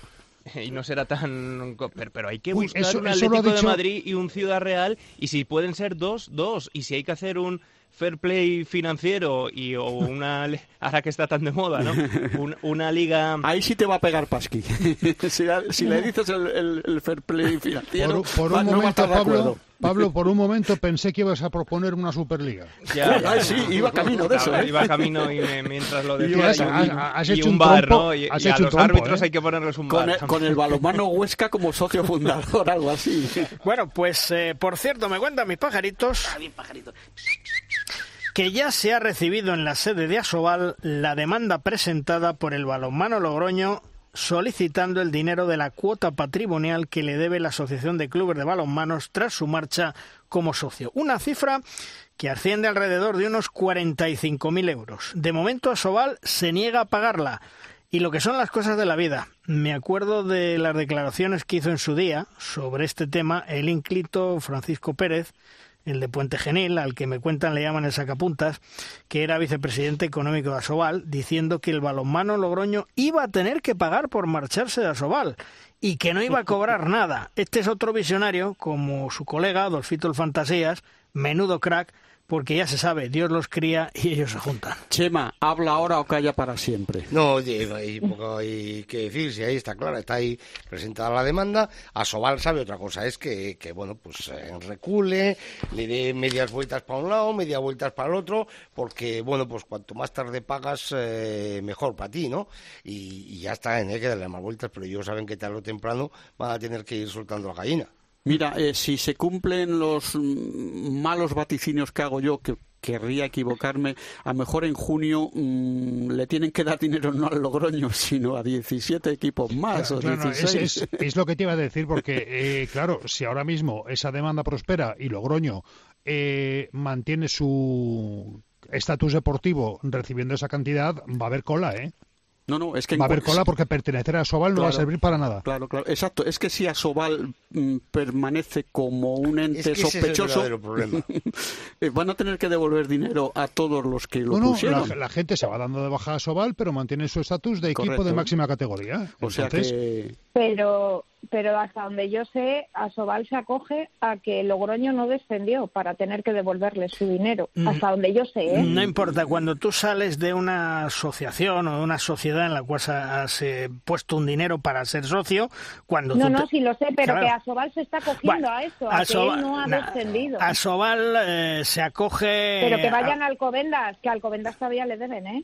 Sí, bueno, pero, pero yo te digo que Asobal se acoge a un hierro ardiendo, pero eh, tiene buena defensa Logroño, tiene buen abogado Logroño y desde luego yo te digo que lo va a sacar adelante y eso lo saben en Asobal. Lo que pasa es que en Asobal, eh, yo siempre lo he dicho, eso es la panda de Pancho Villa. Es decir, van eh, a salvar, con perdón, su culo cada uno, que hay de lo mío, eh, solo miran a su propio ombligo y el último ejemplo lo tenemos con unas declaraciones del presidente del balonmano Granoller que en una entrevista pues dice que han anticipado que van a tener unas pérdidas entre 100.000 euros y 150.000 esta temporada y que bueno pues que pide pide el señor Josep Pulladas pues dice que, que esto no es una broma, que el Consejo Superior de Deportes, la Federación Española de Balonmano, la Generalitat, los ayuntamientos deben estar al lado de los clubes y que empiezan a tener dificultades de caja y que esto es una alerta.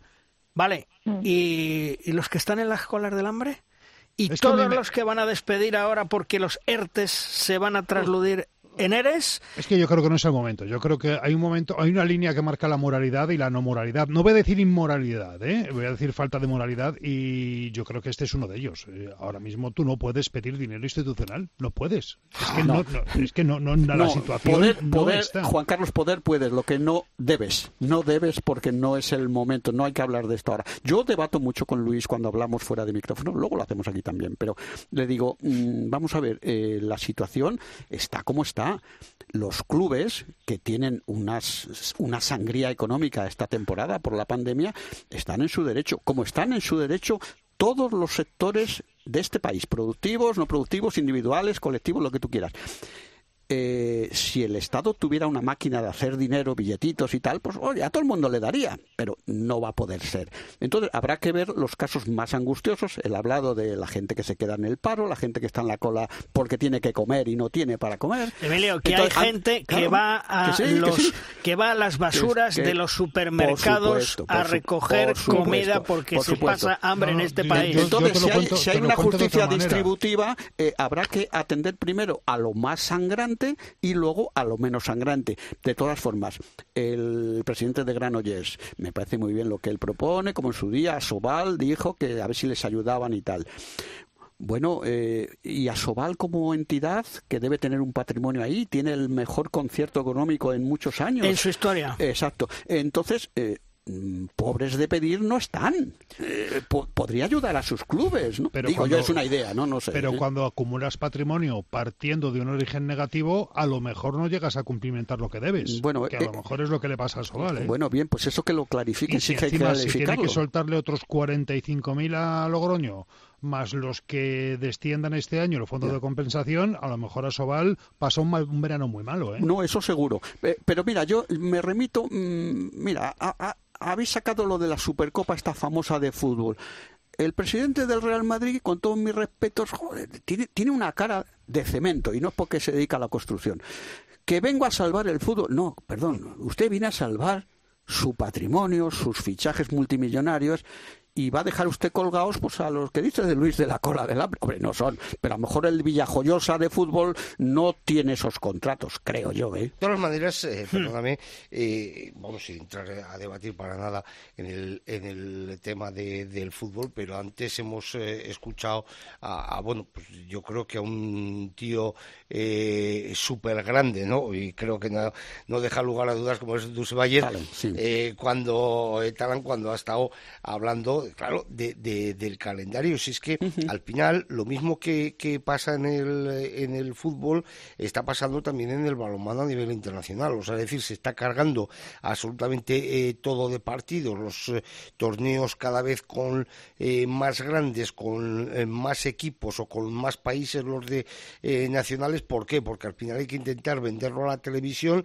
y si un dinero. partido o un campeonato, si hay un, si está tu país, pues pues pues cuesta 100 y si y si no está, pues cuesta uno, ¿no? Y entonces hay que intentar, pues bueno, meter, cargar el calendario y hay que y hay que reorganizarlo. Esto no puede ser así. Yo entiendo perfectamente eh, lo de la pasta. Luego podemos eh, ir con, con ciertos matices, pero es que eh, no es lo mismo hacer un campeonato con 14 selecciones que hacer un campeonato con, con 24 y que no es, o 32 sea, es decir, pero que es que además ese campeonato con 24 eh, no te da un complemento deportivo espectacular. No, Es te decir, digo lo que te único da. que te da es más televisión y más pasta.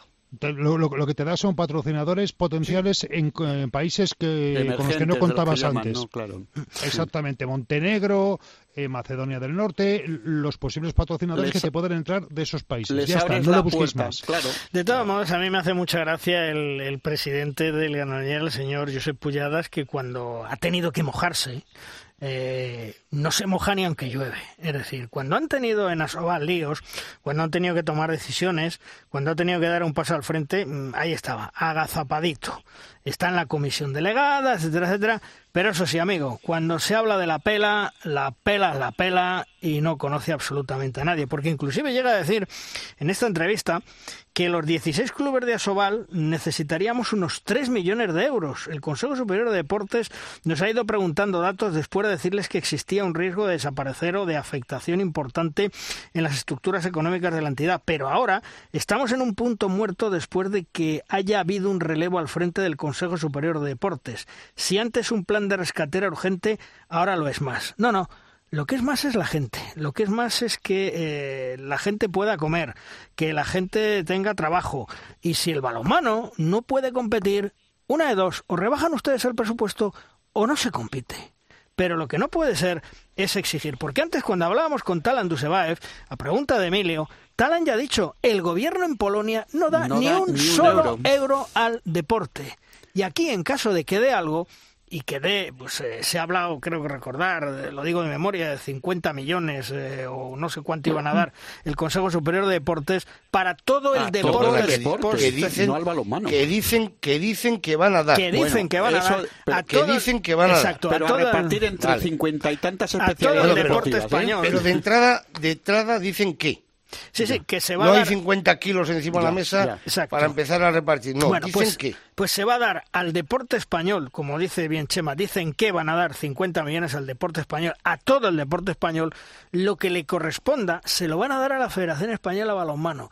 Y esa Federación Española de Balonmano no se lo va a dar a Sobal, se lo va a dar a los de base, Primera ¿no? Nacional, No, no, se lo va a dar base. una ayuda a División de Honor Femenina, se lo va a dar a Sobal, se lo va a dar a Primera Nacional, lo va a repartir entre todos, porque la Federación Española Balonmano, la Federación Española de Balonmano representa a todo, insisto, a todo el balonmano en Por España supuesto. y no a Sobal. A Sobal para eso tiene sus patrocinadores, como la Liga Sport Televisión que les da esta temporada 950.000 euros, buena cantidad, o SACIR, que paga en torno a 200.000 euros, es decir, que saquen la pasta de ahí y que se muevan. No, es no. lo que tienen que hacer. Esa patronal, si tiene buenos contratos y hemos coincidido todos en que están en el mejor momento económico en cuanto a ayudas, eh, digamos, de empresas, eh, pues oye, eh, predica con el ejemplo a Sobal. Eh, si tus clubes están, bueno, pues bajo mínimos, que nos lo creemos, pues tú reparte un poquito. ¿O qué pasa? ¿Que es como la hucha y me lo quedo yo solo y si te mueres, bueno, pues a lo mejor me lo ahorro y no te lo doy? No, no, eso no es así, ¿eh? Creo. Eh, Paula, ¿cómo ves la, la nueva presidencia de Sobal? ¿Crees que va a servir para algo o que va a ser un chau un muñeco de títere? Yo, mm, con todos mis respetos, va a ser un títere.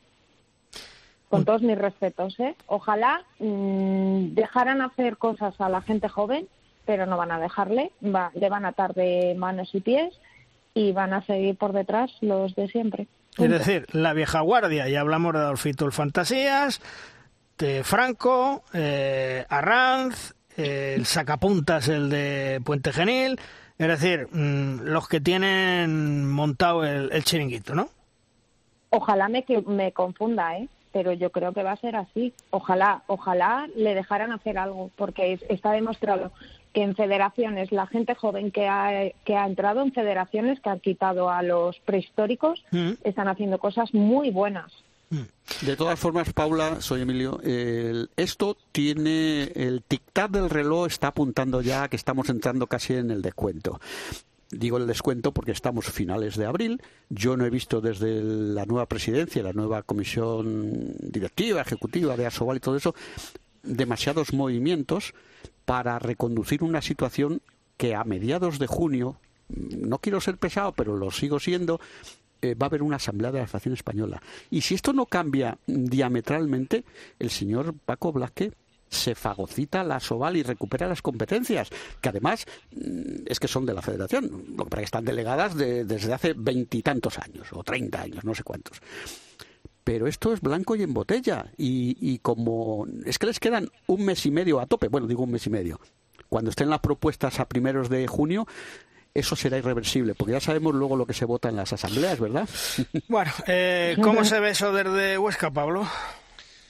Bueno, a ver, yo creo que aquí no hay demasiada ilu- ilusión a priori. ¿eh? De todas maneras, sí, sí están contentos con todas las. Bueno, pues a nivel de retransmisión, en, en el Bada Huesca se está muy contento ¿no? de, de ese partido en abierto, que es lo que quiere cualquier federación, ¿no? que su máxima categoría tenga una visibilidad abierta, más todo lo que se está trabajando detrás gracias a la Liga Sport y, y a- y a ese convenio.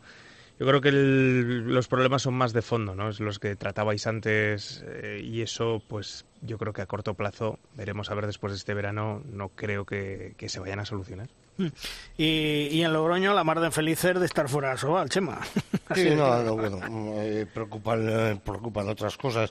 Eh, ya lo hemos comentado otras veces, o sea, que el Tuerto está haciendo lo, eh, lo que tiene que hacer, luchar y pelear por lo suyo, que además lo hace como como nadie eh, y, y, bueno, pues ahora eh, yo creo que preocupaciones le quitan pocas el, el tema de, de la Soval, ¿eh? está muy tranquilito, eh, han puesto ahí la demanda, pues bueno, pues eh, cuanto antes decidan pagarnos eh, mejor y por si acaso se quieren escaquear, pues ahí está la demanda y ahora preocupados por, por el, el tema sanitario y, y por el tema deportivo, porque claro, al final, eh, fíjate tú, es que ahora tienen que jugar, me parece que siete partidos Mm. en 13 o 14 días, ¿no? Sí, sí. Eh, oye, eh, Paula, eh, el Ademar, mm, yo lo decía antes, yo veo que, que está muy irregular, no levanta cabeza, decepción tras decepción, y pierde curiosamente partidos muy claros eh, ante Cangas y sin fin. Eh, lo mismo no podemos esperar que pierda ante Guadalajara, no sería de extrañar. Y el otro día en el último instante. Sí, sí, pero, sí, sí, pero, pero escúchame, eh, en el último instante, eh, pero bueno, tiene un pase, pero ante Cangas y sin mm, diferencia importante de, en el marcador, ¿eh? Yo creo que mm, este verano se va a hablar mucho de la demás, estar atentos, porque va a haber muchas, muchas, muchas sorpresas por lo que me están diciendo, y una de ellas podría ser que Manolo lo deje. ¿eh? Es que no me extraña, es que Manolo tiene que estar hasta el gorro, o sea, de lo que Pero estamos es hablando. que la culpa de esos resultados no son de Manolo, ¿eh? es alguien que está moviendo la mano en el vestuario y, a- y avispando el avispero. Punto. Bueno, pues... Mira, lo comentábamos antes, Paula. eh, a- además, se le está viendo ya la reserva mm, del depósito, tanto en el aspecto físico como en el mental. Mm, Se quedó sin objetivos después de llegar a la final de la Copa, sacó su plaza europea y eso le ha producido una relajación. Lo que tú apuntas, yo lo decía también al Es que principio. todo viene a partir de esa Claro, claro. Estoy, estoy viendo determinadas actitudes, bueno, pues de, de- de- no, no voy a decir falta de interés, Pasotismo. sino no meter, iba a decir en el fútbol, eso de no meter la pierna cuando viene el defensa. Bueno, pues en balonmano será no meter el brazo. Oye, se van cuatro o cinco jugadores importantes. Eh, como que no tienen tampoco por qué arriesgarse en este sí y, y luego No, eh, no, no, que no, no, no me estáis entendiendo. En esa copa pasó algo muy grave. Ah, bueno, pero tú hablas de las cosas internas dentro de eso. Sí, eso también Sí. tendrá, ¿no? Esa parte que tú apuntas posiblemente tenga un también su equipo que llega a una final, no me voy a, no me voy a morder la lengua. Un equipo que llega a la final y que su propio presidente y directiva no bajen a felicitarles. Ya. Bueno, pues las relaciones Pero no eso sí, serán como muy allá. pierdan, pero eso sí, como pierdan, bajan a ese vestuario Una y montan la de Ya. Dios escrito. Bueno, pues, Hombre, de- desgraciadamente eh, va a salir otra vez Tano Franco. No, no hay relevo, no hay nadie que se presente, ¿no? No, no, no, no, no hay Qué relevo. pena, qué pena, qué pena. Y dando gracias a Dios que Abanca ha- decidido renovar. Tres años, Sí. ¿no? Menos mal. Sí, de- sí, sí, sí. dentro de lo malo es que, si, es que si no había capotado ya de mar, porque es que no están las cosas para tirar cohetes. Pero si se va Manolo, Bien, bien. ojo, Habrá que esperar, habrá que ver qué sucede, porque desde luego eh, el balonmano español, la Liga Sobal, los clubes de la Liga Sobal mm, no andan finos. Yo creo, insisto en lo que he dicho, el desnortamiento que tiene la Liga Sobal en sus dirigentes, en las cosas que está haciendo, y se está viviendo, y se está viviendo económicamente, está viviendo de las rentas de antes, de gente pues eh, que ha trabajado y que tra- ha trabajado y algunos que todavía están que trabajan mucho como Ricard Jos, que ya no está, que ya se encargaron de cargárselo para colocar al compañero de pupitre del ínclito de las puertas giratorias. Y por supuesto Joan Marín, que es un excelente, excelente directivo y que ojalá pudiera trabajar más cosas y ya no hablemos pues eh, del comité de competición con Eduardo Romero, pues un hombre trabajador y que lleva desde el principio a Asobal y que lo he dicho muchas veces, lo mejor de Asobal, sus trabajadores. Desgraciadamente no tienen unos jefes que sepan estar a la, a la altura. Vamos terminando programa. Eh, Paula, hasta otro día. Cuídate, un beso fuerte. Un beso fuerte, Un chicos. beso, Paula. Pablo, Hasta ahí el Huesca a, a pujar por la tercera plaza, ¿eh? Sí, que, que va a estar duro. ahora, sí, sí, va a estar duro, va a estar bonito el final. Por eso, por eso. Un abrazo, amigo. Hasta otro día. Un abrazo. Vamos terminando programa, vamos terminando edición, como siempre, con Tomás Guas y sus 7 metros. ¡Lanza, Tomás! Malvar Rostitos, el pasado fin de semana en el Congreso de la, Fe- la Federación Europea de Balonmano, digo, España ha conseguido varias plazas en las nuevas elecciones a diferentes cargos. Ha sido elegido miembro del Comité Ejecutivo de la EHF el presidente de la Real Federación Española de Balonmano, Francisco Vidal Blázquez, y también Carmen Manchado ha sido elegida parte de la Comisión de Métodos de la Federación Internacional. Y las competiciones femeninas, Diana Vox, también elegida. Ya va que el balonmano español, con el peso que tiene en el mundo, ¿verdad?, de nuestro deporte, entrara en órganos importantes de la Federación Europea. Ahora, pues lo de siempre, suerte y mejórenlo. Terminamos programa. Juan Carlos, hasta la semana que viene. Hasta luego, chicos. Chema, hasta la semana que viene. Y, y cuanto antes la pasta, ¿eh? Que en el bolsillo de otros no, no crece. Sí, sí, no, además es que hay que hacer, bueno, el dicho ese, ¿no? Como es el que paga descansa y el que cobra más. Efectivamente. O sea que fíjate cuando paguen los descansados que se van a quedar. Seguro. Un abrazo, Chema. Un luego. abrazo. Emilio, la semana que viene más y mejor. Por supuesto, y como has apuntado, cinco jornadas de la Liga Sobal muy tensas, con esa plaza europea y sobre todo los apuros tremendos del descenso. Y nos espera un mesecito final muy interesante. Nosotros volvemos el próximo lunes. Estaremos muy atentos esta semana a los dos partidos de la selección española de balonmano. Recordar, el miércoles 28, 8 y media de la tarde en Antequera ante Hungría y el sábado 1 de mayo a las 9 de la noche en Giria ante Eslovaquia. Dos partidos importantes pensando Jordi Rivera, la selección española y esos Juegos Olímpicos de Tokio que están ahí en el mes de julio esperándonos. Nosotros volvemos dentro de una semana. Os esperamos aquí. ¡Adiós!